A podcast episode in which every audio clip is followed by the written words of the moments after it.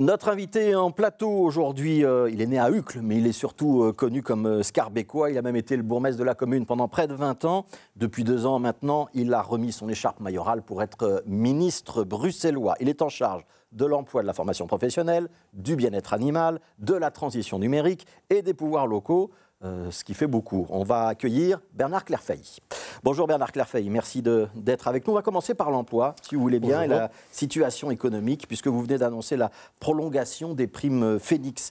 La crainte, c'est que les effets euh, de la Covid-19, hein, on a une économie un petit peu sous cloche là depuis deux ans, euh, que les effets de cette Covid-19 se fassent sentir plus tard sur notre économie?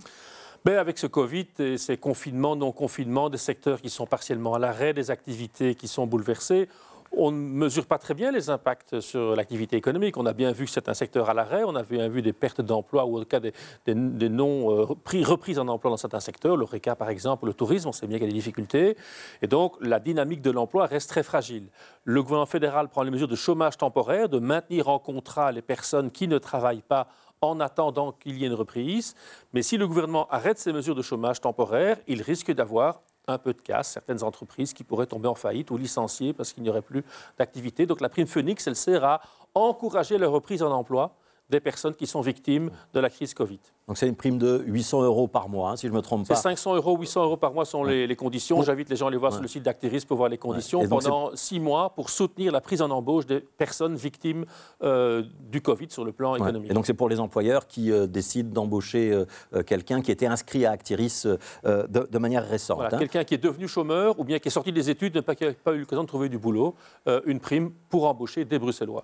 Qu'est-ce que vous répondez à l'opposition, notamment la NVA, qui estime que c'est une mesure qui coûte cher euh, pour euh, assez peu de résultats et que le problème c'est surtout la formation des demandeurs d'emploi bruxellois et que c'est pour ça que certains employeurs préfèrent quand même employer un, flamand ou un wallon plutôt qu'un bruxellois ben, D'abord, personne ne dit qu'on n'aurait pas dû prendre cette mesure pour soutenir l'embauche de Bruxellois dès qu'il y aura une reprise économique à Bruxelles. Tout le monde dit que c'est une bonne mesure.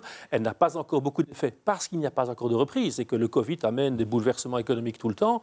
Et puis sur le constat de fond, l'enjeu principal à Bruxelles, c'est la formation. Ça fait des années que nous le disons, que Didier Gauzoin, avant moi, travaille dans cette direction-là. Nous développons un plan formation, une stratégie qualification, emploi, formation en région bruxelloise, en mobilisant tous les acteurs pour augmenter la qualification des chercheurs d'emploi à Bruxelles, parce que les emplois à Bruxelles sont de plus en plus qualifiés et que la formation, c'est la voie royale pour l'emploi. Donc c'est l'un et l'autre. Euh, il y a 6 millions hein, qui sont euh, prévus en 2022 pour, euh, pour ce plan Phoenix. Je vous propose de jeter un petit œil sur le, le bilan de l'emploi en 2021 au 31 décembre, on comptait 87 295 chercheurs d'emploi en région bruxelloise.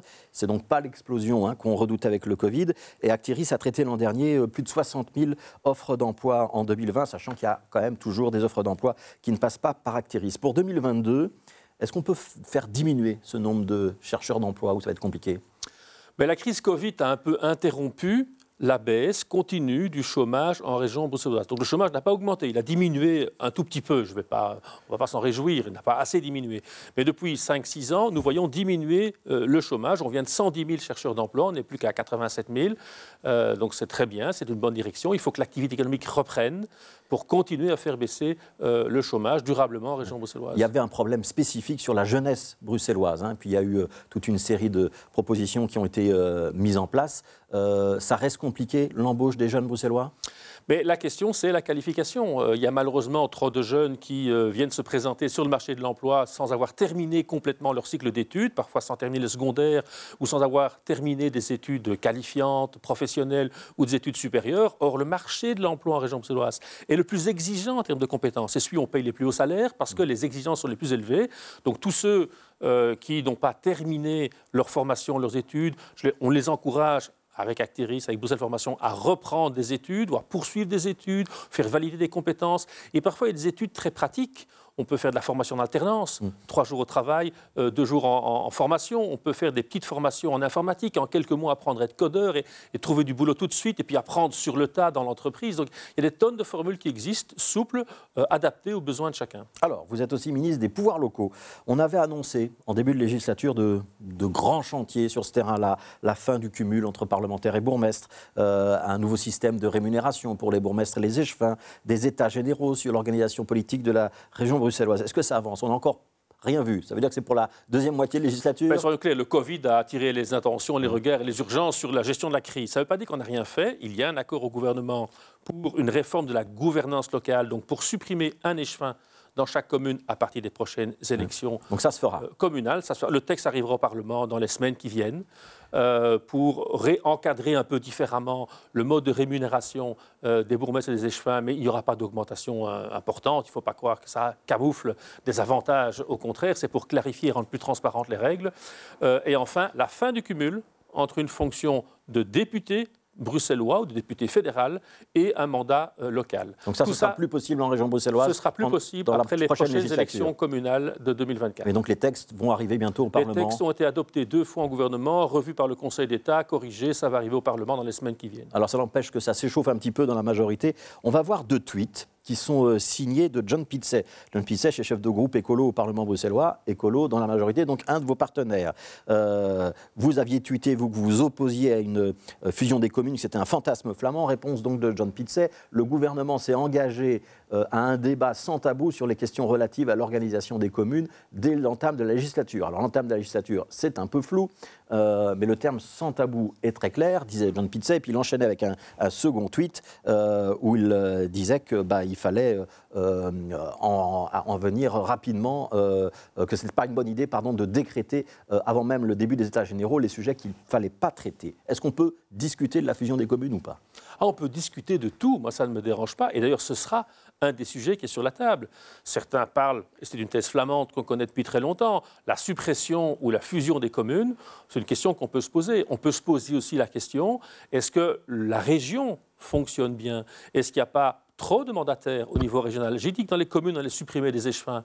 Il y a peut-être aussi trop de ministres en région bruxelloise. Il y a huit ministres pour une région d'un million d'habitants. parce qu'il faut un équilibre linguistique, tout est compliqué. Mais, donc voilà, il y a, dès qu'on pose une question, il y a quelqu'un qui a une réaction comme ça. Donc le sans tabou, c'est tout mettre sur la table. Monsieur Pizzet a raison. On peut discuter de tout. Y compris de la fusion des communes. On peut rediscuter de l'organisation des communes. Moi, j'ai le sentiment que partout où je regarde, il y a une légitimité à ce qu'il y ait un niveau de pouvoir proche des gens, qui assume les services de proximité, et il y a une légitimité à ce qu'il y ait une région qui assure une vision large, une vision grande pour gérer les transports en commun, l'économie, l'emploi, des choses comme ça. Moi, je, je plaiderais pour qu'il y ait ce double niveau.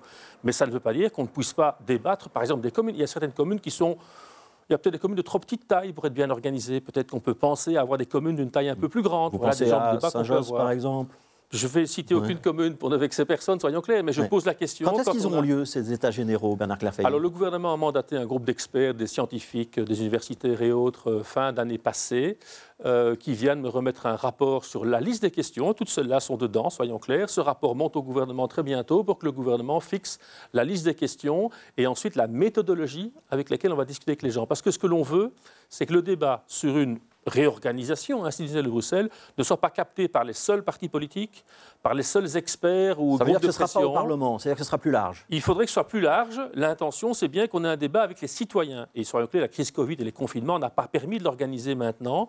Donc on espère, on a demandé aux experts de nous faire des propositions, on espère pouvoir faire des débats le plus larges sur lesquels le plus grand nombre aura son mot à dire. avec des citoyens tirés au sort, avec une méthode participative en ligne J'attends que les experts nous fassent une proposition et que le gouvernement l'adopte avant de faire des déclarations, si vous voulez. Et ce sera en 2022, 2023 Je l'espère en 2022, j'ai tout fait pour. Alors, dernière question sur ce chapitre, le traitement de Stéphane Roberti, bourgmestre de Forêt, congé maladie pour cause de burn-out, donc c'est un, un, congé euh, longue durée. Il est plus, enfin, depuis récemment, il n'est plus payé par la commune, euh, mais il y a eu beaucoup de flou sur cette question. Est-ce que c'était la commune ou est-ce que c'était le mutuel qui devait payer son traitement? Est-ce que c'est clair pour vous maintenant? Alors non. Il y a eu des analyses et des contre-analyses juridiques. Hein. ce, qui est clair, je ne suis pas certain encore que la situation actuelle soit la bonne euh, situation ou la bonne interprétation de la loi. Ce qui est clair, c'est que la loi communale que nous avons héritée du passé est mal écrite. Et donc, elle a des problèmes d'interprétation. La loi communale dit encore aujourd'hui qu'un bourgmestre qui n'est plus en fonction n'est plus payé, ce qui est logique, sauf en cas de maladie.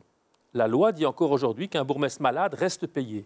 Or, ça ne correspond pas à la conception que nous avons aujourd'hui, surtout s'il peut avoir un traitement par sa mutuelle. Et donc, ce qu'il va falloir faire, c'est réécrire la loi.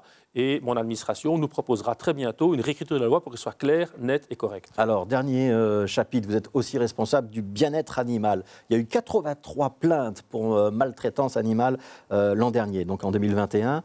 Et dans le journal La Capitale ce matin, on annonce que vous étudiez l'interdiction des colliers électriques pour chiens. Donc, c'est des colliers euh, qu'on télécommande à distance. Il y a une petite décharge électrique mhm. quand l'animal n'est pas sage. Euh, c'est pas un bon système? C'est un système qui peut entraîner des souffrances animales. Euh, donc le Conseil du bien-être animal, qui est composé d'experts et autres, euh, nous prépare maintenant un avis là-dessus. Il y a des gens qui plaident pour qu'on maintienne le collier, parce que quand il est bien utilisé, disent-ils, ça n'entraîne pas de souffrance animale. Encore faut-il le prouver.